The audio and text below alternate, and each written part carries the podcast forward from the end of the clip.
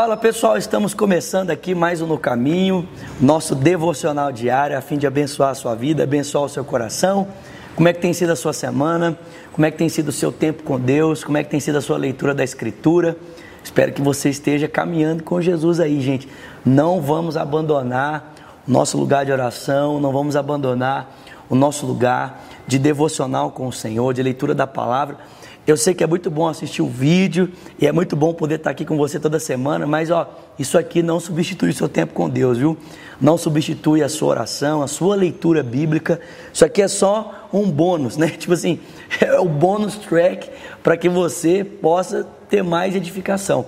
Mas é necessário a gente parar um tempo para buscar Deus e para honrar a presença de Jesus. Aliás, o texto que eu quero compartilhar com você hoje tem exatamente é, esse tema, né?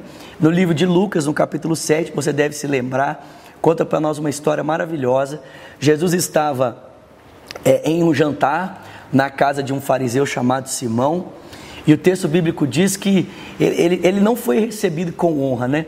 Um, um, judeu, quando recebe uma pessoa na sua casa para um tempo de, de ceia, para um tempo de, de, de comunhão, ele tem algumas práticas para honrar essa pessoa.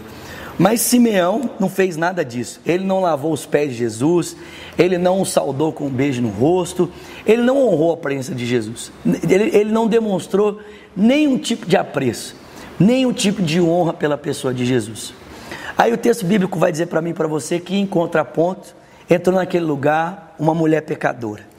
E o texto bíblico diz que, ao entrar naquele lugar, ela não se importou com ninguém, ela não se importou com nada, ela não se importou com o fariseu, não se importou com os discípulos. E o texto diz que ela foi direto aos pés de Jesus e se prostrou aos pés dele. E o texto bíblico diz que ali ela começou a chorar os seus pés, e a lavar os seus pés com as suas lágrimas e a enxugá-lo com os seus cabelos. Eu acho que essa cena particularmente me, me emociona muito. A, a, maneira como essa mulher, é, ela honrou Jesus. E o texto bíblico diz que não apenas isso, mas ela tomou um frasco de nardo puro e ela quebrou esse frasco. Ela quebrou o frasco e ela começou a ungir os pés de Jesus ali e a lavá-lo com suas lágrimas, a enxugá-lo com seus cabelos. O texto diz que o fariseu e as pessoas ficaram assim, né, iradas, ele falou assim: que absurdo, isso é um desperdício. Né? As pessoas ficaram ali, assim, que revoltadas, esse, esse frasco, né? Inclusive os discípulos, né? Esse frasco poderia ser vendido e ser dado aos pobres. É, é um valor altíssimo.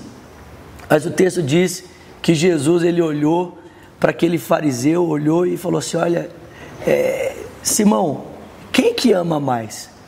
O que foi pouco perdoado ou o que foi muito perdoado? Que tinha dívida pequena ou que tinha uma grande dívida? E o fariseu diz: Olha, é claro que tinha dívida maior. Ele diz: Está vendo essa mulher?